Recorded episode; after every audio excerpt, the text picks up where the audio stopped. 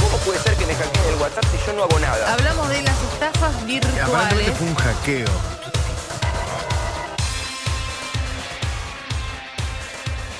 Hola, buenas tardes.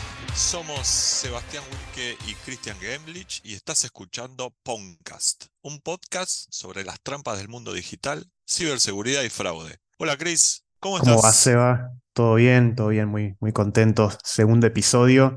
Estafa o hackeo, ser o no ser. ¿Cuál es la diferencia? Vam- Vamos a estar recorriendo estos dos conceptos a lo largo de este capítulo. Vamos a ayudarlos a identificar y entender de qué forma somos engañados a través de distintas técnicas, como pueden ser la ingeniería social, y por supuesto, obviamente, darles consejos y tips para evitar caer en estas trampas. Así que, si te parece, Seba, largamos. Arranquemos, arranquemos. Me gusta el título de, de este episodio. Es algo que, sobre todo en los últimos años, se ha empezado a mezclar porque ambos convergen en el mundo digital, ¿no? Entonces, arranquemos, Chris. Largamos, largamos.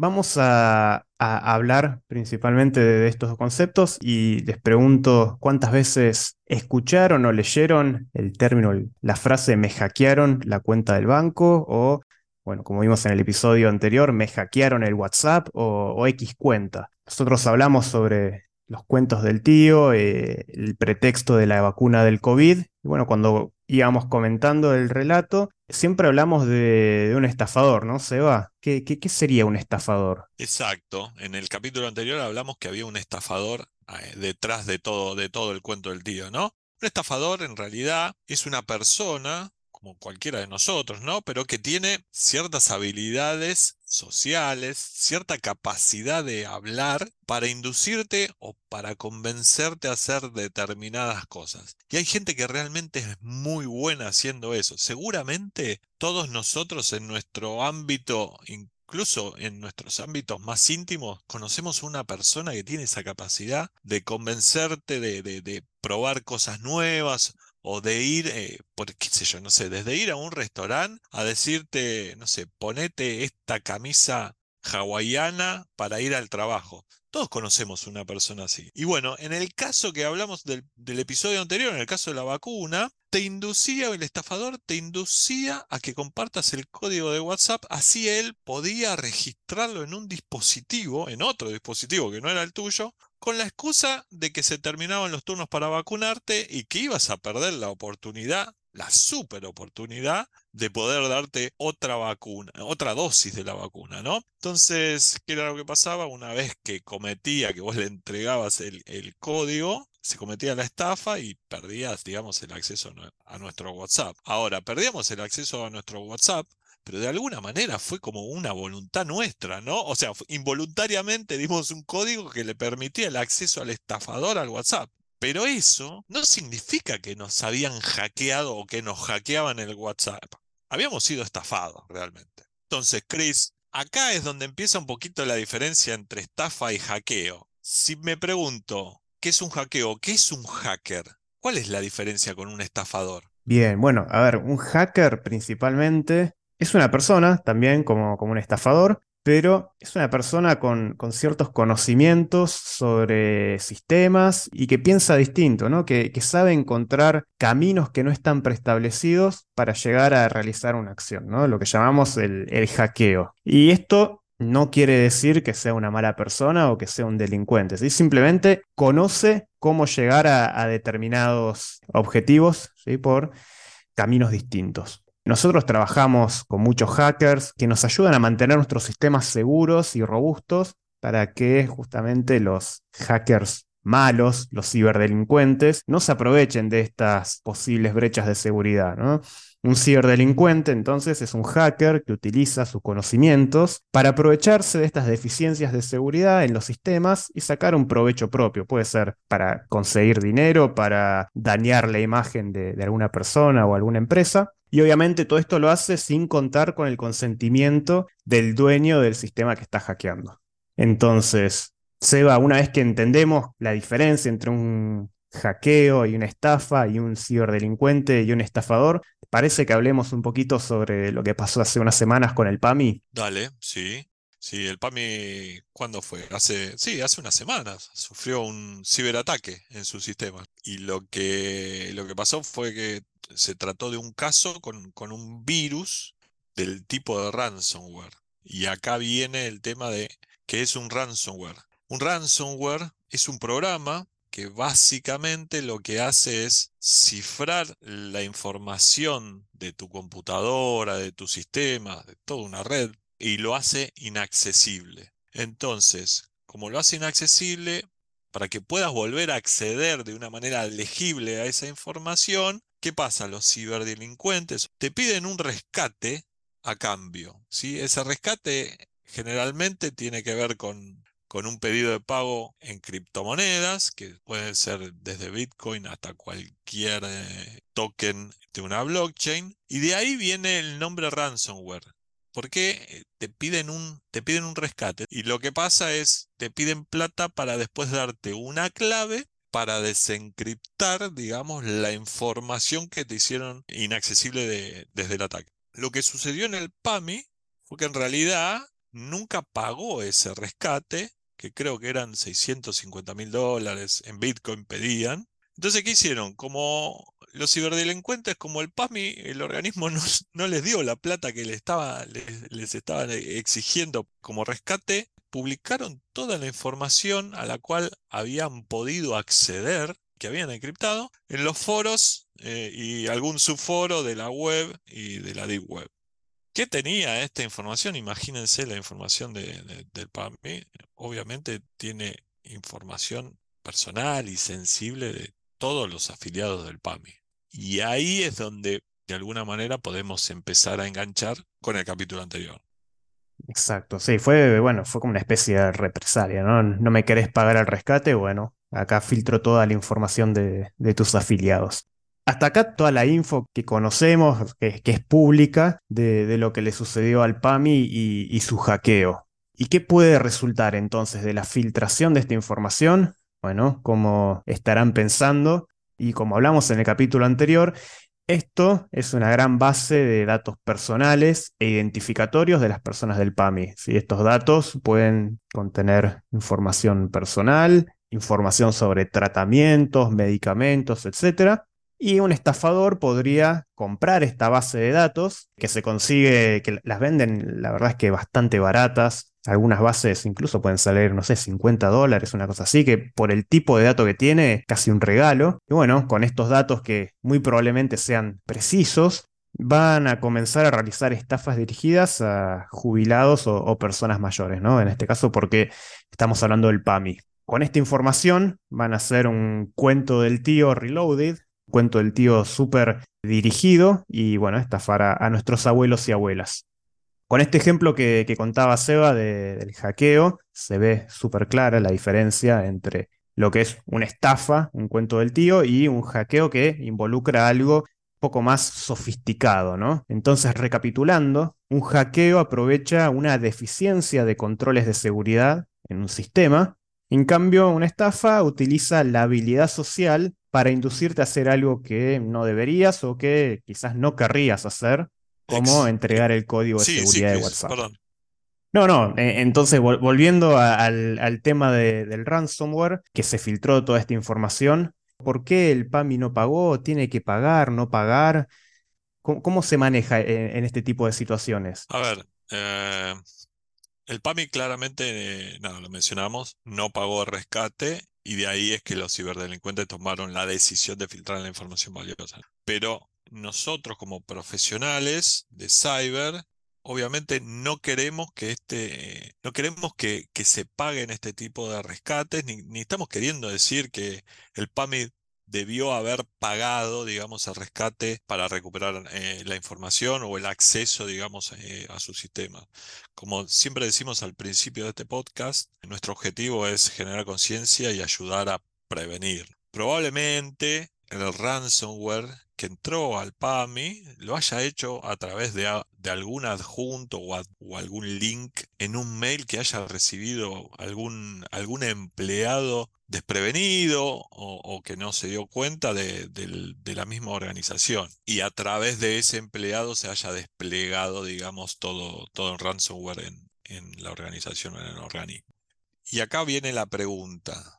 Si el vector a través del cual, o el canal a través del cual entró el ransomware al PAMI fue un empleado desprevenido, fueron varios, tal vez fue uno, fueron varios, más allá que hayan podido hacer clic o hayan bajado algún, algún archivo con el ransomware. ¿Es culpa del empleado, Chris, que haya pasado que ese ransomware se haya desplegado totalmente sobre el PAMI? En parte sí, en parte no, e, e, e, es complejo. La realidad es que todos somos responsables de nuestra seguridad y de los dispositivos que, que estamos utilizando, ¿no? Pero también es cierto que las organizaciones y las empresas tienen como deber y misión capacitar a todos los empleados para que puedan detectar estas trampas a través de programas de concientización y de awareness y aparte no solo descansar en que los empleados después de tomar estas capacitaciones de concientización se van a volver súper especialistas en detectar eh, estas situaciones, sino que también las empresas tienen que invertir en profesionales de ciberseguridad y en herramientas corporativas que ayuden a detectar y prevenir el ingreso de, estos virus en los sistemas. ¿sí? Entonces, sabemos que el PAMI, una organización, fue atacada o fue vista afectada por este, por este ransomware, pero ¿También afecta a, personas particulares, Seba, o es, algo solo que, está enfocado al mundo corporativo de empresas? No, no, a ver, para nada. Digamos que hay muchas personas que sufren este tipo de, ataques en sus equipos personales también. Y tal vez la información que se pueda cifrar o, filtrar de un equipo personal no es de interés público y el rescate que puedan llegar a pedir no es tan grande o si, porque si piden algo grande, un individuo como tal tal vez no tenga el dinero para pagarlo. Entonces, digamos que no tiene mucho sentido. Pero, qué sé yo, tal vez la información que te cifran en tu, en tu equipo personal es, eh, tiene valor muy sentimental. Pueden ser trabajos que vos tengas armados de la facultad y no los tengas resguardados. Cosas propias de tu trabajo actual, fotos, videos de cumpleaños, qué sé yo, eventos familiares, un montón de cosas. Y la verdad es que, obviamente, siendo un individuo, te molestaría y estarías, estarías muy mal si te cifran la información de tu, de tu dispositivo, ¿no? O de, o de tu computadora. Bien, como decíamos en el capítulo anterior, entonces nadie está exento, ¿no? Ni, ni siquiera las personas de pie. Nadie está exento. Los, eh, las personas de pie, como dijiste vos, los humanos sencillos como nosotros, tampoco estamos exentos de estas cosas.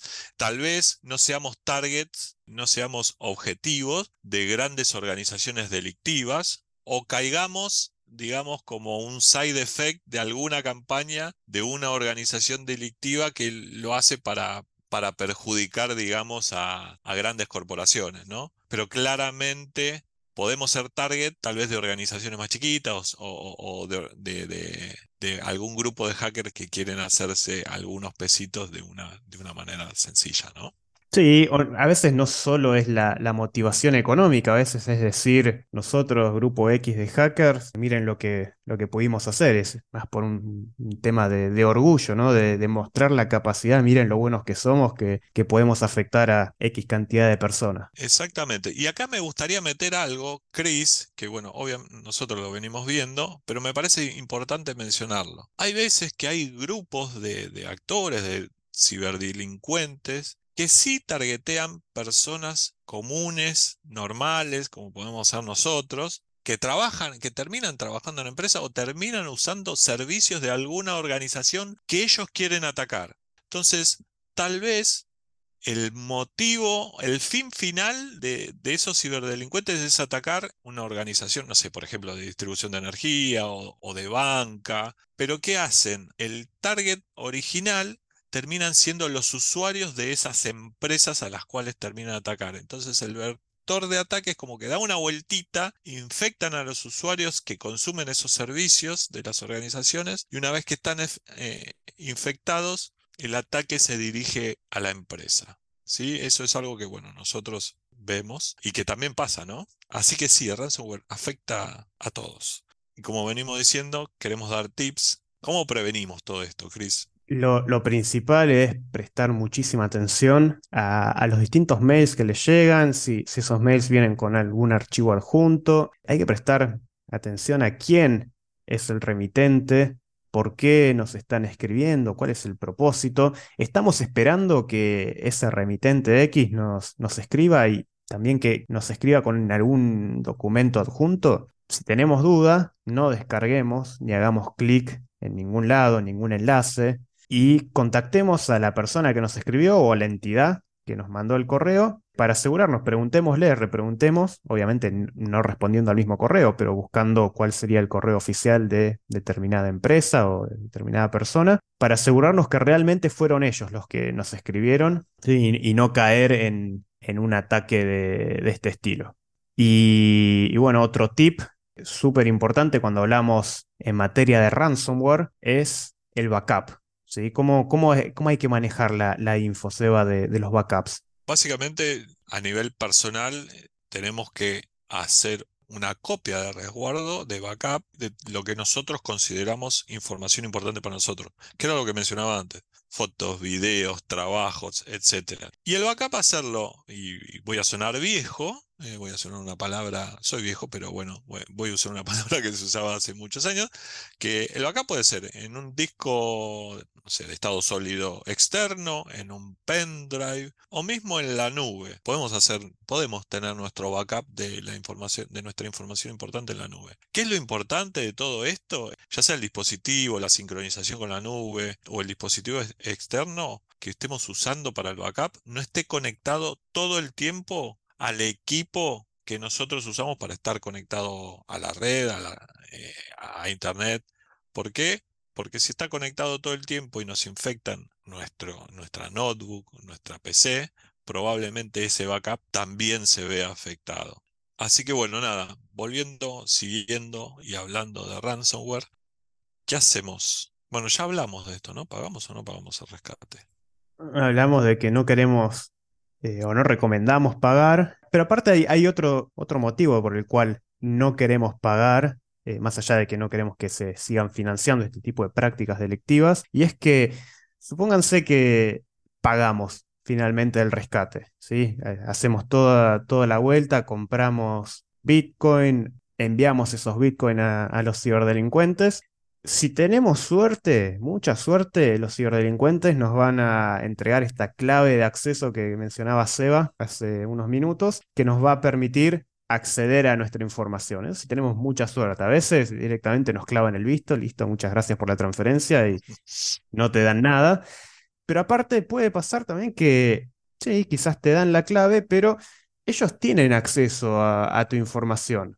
Así que tranquilamente la podrían filtrar o decir, bueno, ahora el, monto para que no te filtre la información es X. 200 dólares, 600 dólares en Bitcoin. Así que es como que estamos ahí un poco atados a, a, merced de, lo que hagan estos ciberdelincuentes.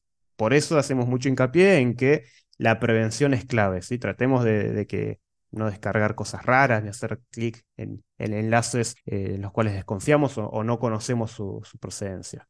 Bueno, entonces los invitamos a todos a que hagan backup de su información personal, ¿no? Documentos, fotos, archivos, etcétera, en los medios que les dijimos, que no estén conectados todo el tiempo a nuestros equipos. Y obviamente a revisar, y acá te sumo algo, a revisar los mails, leerlos dos o tres veces, fijarnos quién lo manda, con qué el propósito. Y además de mails, Chris, eh, me parece importante también mencionar que a veces incluso en las redes sociales que manejamos, no sé, a mí se me ocurre LinkedIn, por ejemplo. LinkedIn puede ser una red a través de la cual propaguen ciertas cosas también. Y te pasa que te contacta gente, LinkedIn es, un, es, eh, es una red donde te contacta mucha gente que no conoces y uno por defecto dice, bueno, lo acepto total, es una red de profesionales. Pero bueno, nada, sabemos que hay identidades sintéticas, hay robots, y hay muchos grupos que se dedican a crear identidades ahí, también para distribuir este tipo de, eh, de software malicioso. Así que bueno, nada. Nada, me, parecía que. bueno, hablando de, de, LinkedIn, Seba, no es un spoiler, pero bueno, tenemos también pensado algún cuento del tío relacionado específicamente con estafas que, que se hacen en, en esta red social de, trabajo que uno piensa que es inofensiva, así que la dejamos ahí para, para un próximo episodio también. Exacto, exacto. Ya tenemos la temática mapeada para los próximos episodios. Así que bueno, Chris, creo que cubrimos todos los puntos, dimos todos los tips que queríamos dar en el día de hoy. Así que bueno, como decimos siempre, si cree que esta información les puede servir a ustedes, algún amigo, algún familiar, pareja, conocido, etcétera, por favor, compártanlo a través de este podcast. Y bueno, vamos cerrando, Chris. Sí, sí, exacto. Pueden seguir en nuestras redes sociales, estamos en Twitter o, o X y también en Instagram como Poundcast-OK, PWNcast-OK. Y bueno, ahí nos pueden escribir, dejar consultas, inquietudes y las vamos a estar resolviendo en los próximos episodios. Así que mi nombre es Cristian, me acompaña Seba y esto fue Poundcast. Nos volvemos a encontrar entonces en dos semanas para seguir hablando de fraude, hackeos, estafas y cómo podemos protegernos. Les dejamos un abrazo grande. Nos Chau. vemos. Chao, chao.